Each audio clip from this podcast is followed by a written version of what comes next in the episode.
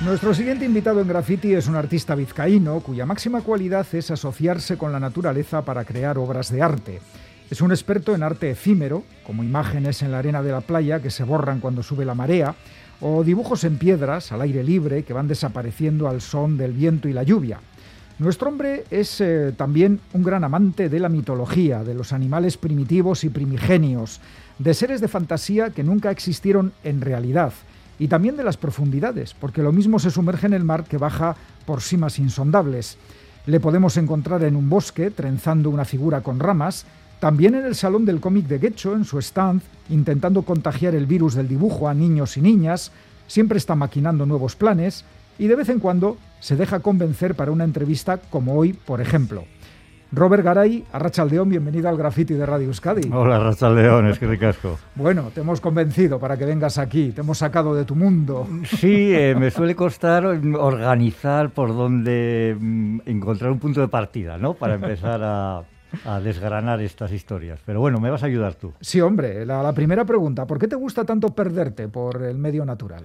Hombre, antes hablábamos de los paisajes, estabais hablando vosotros de los recorridos y de los paisajes y de las rutas, ¿no? Y, el común denominador de todos los espacios considerados un paraíso, o considerados eh, pues absolutamente mm, idílicos, el común denominador de todos es la ausencia humana. O sea, cuando alguien dice, qué pasada de fotografía, bien, hay ya un elemento que la define eh, de, antemano, ¿no? Y es que no hay nadie.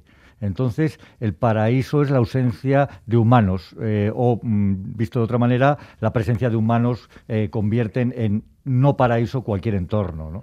Es una cosa que el aislamiento y la contemplación me ha, mm, me ha provocado desde hace tiempo interesarme por aquellas manifestaciones artísticas que se pueden desarrollar en espacios inauditos y, por supuesto, despoblados. ¿no? Ya he dicho yo que cuando paseo por el monte lo que más me gusta es no encontrarme gente, o sea que ahí comulgamos. Por eso, por eso es una ambición, ¿no? Sí. El artista por lo general quiere verse reflejado en su obra y que ésta le sobreviva de alguna manera, pero tú has hecho muchas obras de arte efímero o land art que terminan desapareciendo. ¿No te da pena esa vida breve de tus creaciones? Bueno, el tema del arte efímero al final, eh, mm, digamos que mm, se perpetúa gracias a las capturas de imagen que lo, que lo fijan dentro del tiempo, ¿no? Eso, en, el eso te iba a preguntar, que si es efímero y hay una fotografía... Eh, queda capturado. En el tiempo y en el espacio eh, lo efímero desaparece. Pero por otro lado también eh, el haber llevado pues un poco mis habilidades de, como ilustrador o como dibujante o como generador de estructuras a espacios de difícil abordaje, ¿no? como son los bosques o como son los páramos rocosos, eh, me supone una especie de em, exploración. Es decir, no conozco yo mm, nada bien el resultado final de lo que estoy manejando. ¿no? Entonces ya cuando llega el momento en el que has estado muchos años eh, desarrollando trabajos gráficos que que los, eh, que los tienes perfectamente,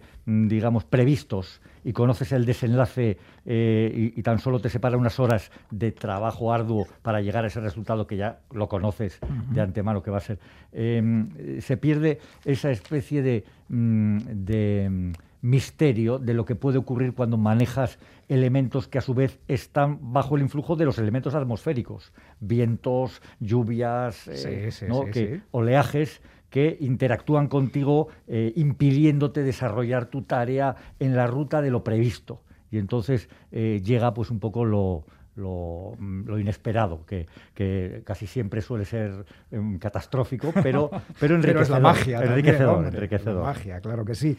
Eh, tengo que decir, Robert, tengo que recordarte que yo te conocí a través del cómic y sobre todo de tu personaje, el Capitán Cauporrex. ¿Eh? una ranchal eh, bastante salvaje que protagonizaba historias gore. Eh, ¿Qué recuerdos tienes de Cao Porrex? Yo tengo muy buenos y además te tengo que contar, antes te he empezado a contar una historia, ya te la contaré fuera de antena porque es larguísima, es, Un, Quijote, ¿no? Pero, pero sí que ocurre que personajes del cómic han tenido una influencia en mi vida. y en las circunstancias y en las vicisitudes que me han ido ocurriendo, eh, gracias a la existencia de este propio personaje y a una andadura eh, tanto gráfica como, como orgánica, ¿no? Porque yo con los personajes siempre me he identificado de un modo casi eh, al nivel de realizar una vida similar a la del personaje en algunos puntos. Sí, has puesto mucho de ti en los personajes. y en el caso de Cabo Porrex me ha ocurrido, Cabo Porrex me ha influenciado hasta el punto que uno de los proyectos de los que voy a hablaros hoy tiene que ver con ese mundo extraño de lo arranchale eh, insondable. Y, en el caso de Manurro, por ejemplo, pues es un personaje que eh, se, se constituyó en una posterior marca de ropa y de serigrafía que dio lugar a colecciones, a eventos, a una tienda física y todo esto surgió porque un personaje generó una filosofía de vida como era Manurro y el Agroskate. ¿no? Sí, sí, sí. Entonces son cosas que, me, mm, que se me mm, traspasan al plano real de la existencia y me convierten en una especie de secundario dentro de una saga mm, que, yo mismo he, Pues es lo que tú creas algo y de repente se desarrolla de una manera inesperada. Inesperada, sí, sí. que eres un experto en eso, hombre. Oye, y lo del Salón de Guecho, que ahí hemos coincidido todos los años mientras se ha estado celebrando, ahora pues la pandemia es lo que tiene, nos la tiene muy limitado. Es muy llamativo que tú, que tanto te gusta andar libre por la naturaleza, estés allí, sentado pacientemente, ayudando y aconsejando a chavales y chavalas con sus dibujos. Eh, ¿qué, te lleva a ese momento de, estar tranquilo, quieto? Bueno, tranquilo ahí rodeado de tanta chavalería, pero como quieto, ¿no? Un poco, un eh, poco observante. Bueno, Gecho Comic parece que se vuelve a hacer ahora este año. Eh, hablan de, que en octubre y tal. A ver, a ver. Y, bueno, el tema de los talleres de cómics, yo siempre he tenido ese punto, digamos, esa autoobligación de tener que transmitir mis universos eh, más que mis universos creativos, mis universos vitales a, las nuevas generaciones. ¿no? Es decir, eh, transmitirles esa sensación, esa posibilidad de que todo lo que acaricien en el mundo de su imaginación, de su fantasía, es posible. ¿no? O sea, yo quería vivir dibujando, yo quería vivir eh, generando universos que, que, me inventara dentro del ámbito de la fantasía, de la creación, del cómic, de la divulgación. Y entonces en eso estoy. Y eso es un poco también lo que le transmito a Daniel, ¿no? que es mi hijo. Eh, yo creo que mm, esa sensación de, encontrar, de empoderarse eh, cuando son capaces de generar gráficamente lo que están imaginando, eh, la, mm, la, necesito como, como si fuera un maná, ¿no? Es decir, mm, tengo que nutrirme de ello y ver cómo experimentan esa sensación de que son capaces de inventarse un, una propia personalidad creativa los, los más jóvenes. ¿no? Eh, recientemente he tenido un taller de tiras de humor en, en Palacio Mendivile, en Leioa, eh, con niños jóvenes. Eh, a, a, consecuencia de lo del eh, Chacomic, que ha sido un evento que ha unido Chacolí y Comic y ha habido una serie hemos hablado de él aquí en Grafiti. Hemos hablado de él y tal. Y allí, pues un poco yo les hablaba de lo mismo, ¿no? Les decía, eh, tú a la hora de crear mm, una información que quieres transmitir al resto de, de amigos, al resto de personajes, al resto de elementos que te rodean en tu vida cotidiana, eh, lo puedes conseguir con el dibujo, pero lo puedes conseguir con mecanismos que tienen que ver con el dibujo, porque tú contando historias ya tienes la herramienta de definir lo que imaginas a base de gráficos. Entonces, no tienes por qué centrarte únicamente en un cómic. Tú podrías generar un storyboard, tú podrías generar una serie de bocetos animados, dibujos sorpresa, y entonces abrimos un abanico de cosas que escapan un poco del concepto de voy a hacerme unas viñetas con sus bocadillos ortodoxos y eh, se les abre un pequeño caos creativo con lo esponjas que son estos chavales, eh, yo me doy cuenta de que me enseñan casi más ellos a mí con los eh, resultados de lo que experimentan que yo a ellos. Ah. Me interesa mucho que construyan sus propios materiales de dibujo, entonces hablamos de la fabricación de plumas, cómo cortar una pluma de ave para que funcione en un tintero, imagínate que Cristo de tinta montan, pero todo eso es importante porque ellos son capaces de generar el propio eh, instrumento con el que van a, ¿no? a, desarrollar su fantasía. Entonces, me gusta mucho meterme en ese barrillo y eh, me sumerjo en eh, pues duchas de muchedumbres, como tú dices, en el salón de Gecho Comic y tal y cual, porque sé que luego directamente volveré a desnudarme y a andar por mis bosques en pelotas, que es, que es realmente lo que, lo que, me gusta. soy un poco como Orzoway, una cosa así. Pues tú te retroalimentas con todo lo que haces, así que a disfrutar de eso también. Eh, tus gustos particulares, los seres mitológicos, prehistóricos, arcanos, ¿por qué te gustan tanto? Eh, yo creo que me interesan mucho porque los considero que están solos. ¿no? Mm. Es decir, en el mundo de los bestiarios eh, eh, se ha pues, estudiado muchísima, muchísimo toda la zoología y toda la fauna, ¿no? pero esos relictos, esas criaturas de las que algunos hablan, esas dudas entre, entre la realidad, la fantasía, digamos, umbrales que desdibujan la existencia de algunos seres que, en los cuales yo creo firmemente, eh, hace que, me interesen estos animales por lo solos que están o por lo abandonados. Y de hecho, eh, el proyecto que voy a, abordar a finales de este año ya y el año que viene, eh, que es un libro titulado mm, Peces fabulosos y criaturas extraordinarias del Golfo de Vizcaya, hablará precisamente de peces fabulosos y criaturas extraordinarias que han vivido en tiempos pretéritos en los mapas, en los eh, tiempos en los que no se conocían bien los límites de los mares y se imaginaban criaturas que luego ya más adelante se, mm, dieron por fantásticas, pero muchas otras que nos acompañan hoy en día en nuestras aguas, que incluso están sobre los mostradores de nuestras pescaderías, son insólitas y absolutamente mm, eh, avisales. O sea, eh, son, son seres de fábula y sobre ello voy a generar un pequeño bestiario que ya lo tenemos bastante encarrilado con el Marítimo Bilbao por detrás y, la editorial Gallo de Oro. Ese libro está... Está, en la sala de máquinas. Tengo hecha ya la cuarta parte del libro. O sea la cuarta parte en Robert Garay eso es tener mucho. Es tener mucho, es la cuarta parte más divertida. Es decir, luego viene lo duro, ¿no? Porque siempre me pasa lo mismo. Bueno, eh, hablando de seres arcanos y mitología, yo recuerdo con mucho agrado una instalación que hiciste allá por 2008 en la antigua fábrica de conservas Ormaza de Bermeo. Y aquello fue, no sé, el embrión de tus proyectos de años posteriores. Hombre, mm, yo ya eh, llevaba tiempo eh, jugando con la... Es que allí vi, vi, muchas cosas que tú igual me habías hablado de ellas o habías hecho pequeños esbozos y allí ya las vi un poco, ¿eh? esos seres. Sabes que yo había sacado un bestiario pequeño que se titulaba Tratado de Tritones, que era un tratado sobre humanoides marinos y hidropitecos. Hubo una editorial, Siarte, de Bilbao, que es un campeón, Sergio Sánchez. Eh, que creyó en ello y yo le dije, craso error, pero así todo eh, fue muy bien, fue, muy bien y se, y se ventiló la, la, edición entera, ¿no? O sea, 1.500 ejemplares del Tratado de Tritones, eh, pues imagino que por tritonófilos y amantes de los hidropitecos marinos que tenían una especie de vacío en sus eh, estanterías. Tengo, tengo uno, tengo un ejemplar. Y entonces ahí ya me empezó a interesar mucho el conocer eh, relatos de gente que hablaba de que no hay que remontarse muchísimo en el tiempo. A, finales del siglo XIX, principios del XX, se eh, definían una serie de sucesos misteriosos que tenían que ver con eh, pequeños duendes que surgían de nuestras aguas cantábricas. ¿no?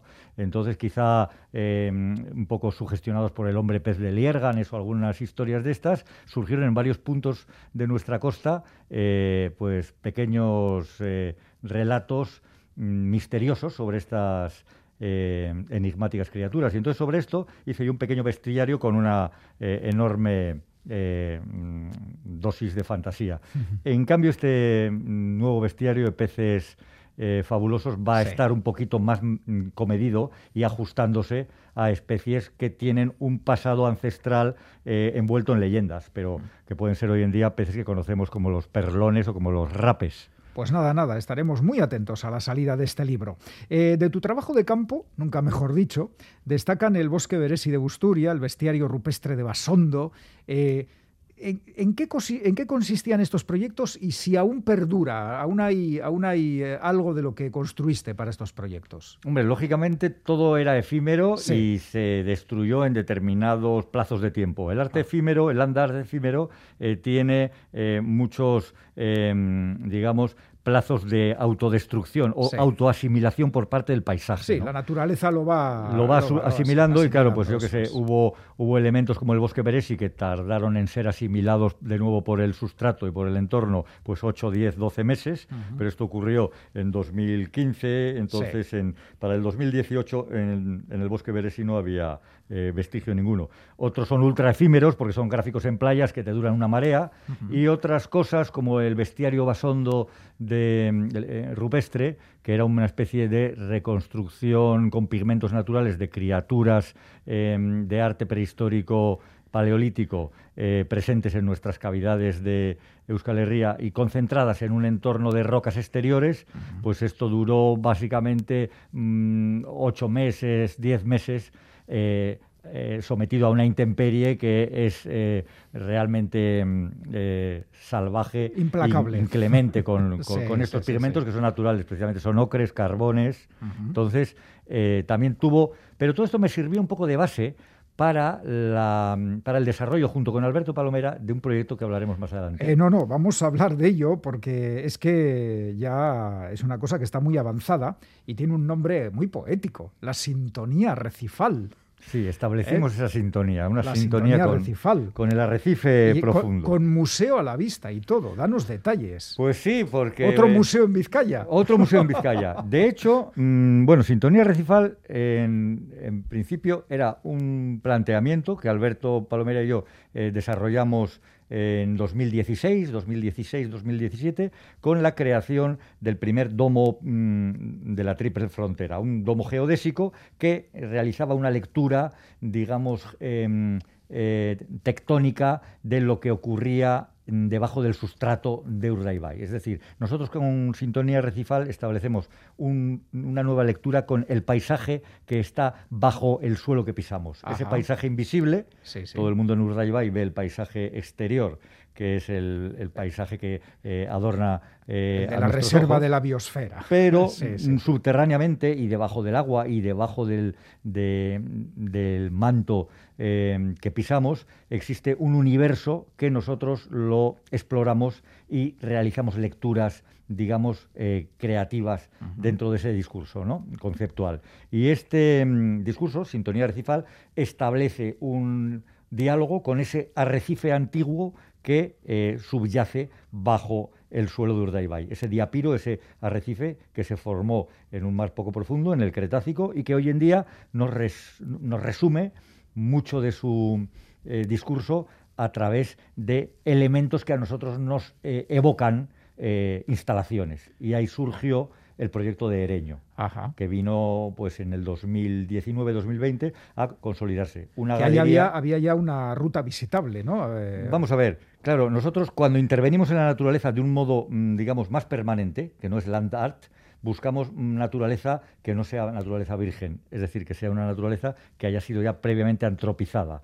Entonces, por eso nos interesan eh, lugares eh, como eh, taludes de carreteras, canteras que han tenido explotaciones mineras. Las, canteras de Ereño. Las canteras de Ereño. Y entonces nos interesaron las canteras y en Ereño pues hicimos un planteamiento en 2020 para crear una galería de arte y naturaleza que hablara del el pasado arrecifal de ese mármol rojo de Ereño y nos contara un poco, a través de unos mecanismos que están digamos, un poco a caballo entre el arte de vanguardia, la instalación y los inventos del profesor Franz de Copenhague, para que nos hagamos un poco la idea. Sí, sí, sí. Y entonces esa, esa galería de arte y naturaleza se eh, resulta que eh, entró a formar parte de la red de museos de Euskadi, como el primer museo al aire libre, con una instalación permanente que tenemos continuamente que realizar un mantenimiento porque está también bajo el azote de las inclemencias. ¿no?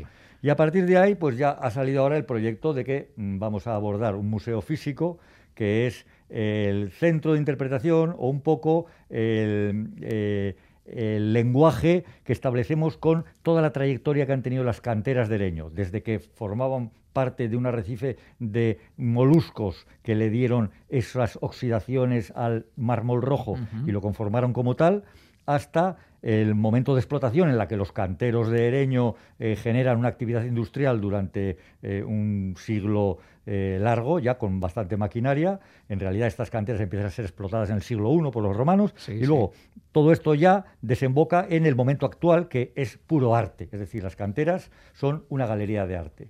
Y entonces ahí hablaremos de nuestra pinacoteca y de nuestras máquinas que cronotransforman el tiempo y con los moluscos pues jugamos a viajar 300 mm, millones de años. Tenemos unos tesseractos y unas máquinas que nos permiten soñar con que somos capaces de manejar ese intervalo de tiempo cuando nosotros somos un suspiro. Nada, en, la historia de la humanidad un suspiro. Además, yo tengo que reconocer que me sorprendió mucho saber, porque lo sé desde hace algún tiempo, que esos dibujos que vemos en los mármoles no son otra cosa que fósiles. Son fósiles de animales eh, antiguos, arcanos, pues moluscos y así, y, los podemos ver en cualquier sitio donde haya mármoles. Por ejemplo, en la Plaza Moyúa de Bilbao, los mármoles que adornan el suelo ahí se ven esos moluscos perfectamente identificados. Eh, Robert, no sé, tendríamos para hablar durante mucho tiempo, pero es que se nos acaba, ya lo siento. ¿eh? Tenemos que hablar de moluscos otro día. De moluscos, de moluscos, tienes ganas de hablar. Claro, es que yo voy por ahí, veo mármoles, me pongo a hablar de moluscos, de rudistas, de las intersecciones del mármol y tal, y entonces me quedo sin amigos. Bueno, pues nada, nada, conmigo, a mí ya sabes que conmigo vas a contar siempre. Eh, me ha quedado por preguntarte lo del Pataphysic Cabinet, que eso es algo que tienes como con Albert Palomera, eh, pero lo de la patafísica es una cosa que surgió en París a mediados del siglo pasado, como contraposición a, los, eh, al academicismo clásico. Eh, ¿Qué habéis extendido, extendido ese movimiento a La patafísica, digamos que es una, teoría que habla de que eh, engrandece lo improbable, engrandece lo inaudito eh, y digamos que es la, la ciencia de las soluciones imaginarias. Entonces, claro, es la ciencia de, la, mucho, de la anticiencia, porque precisamente si das soluciones y son imaginarias, son soluciones que para los científicos son fantasía pero a nosotros nos interesa, es la ciencia que más nos interesa. Bueno, pues con la patafísica terminamos. Robert Garay, es que ricasco por haberte acercado hasta los estudios de Radio Euskadi y mucha suerte en todos los proyectos, ¿vale? Pues gracias a vosotros y otro día estaremos más largo y tendido. Agur, Robert. Agur, Geruarte.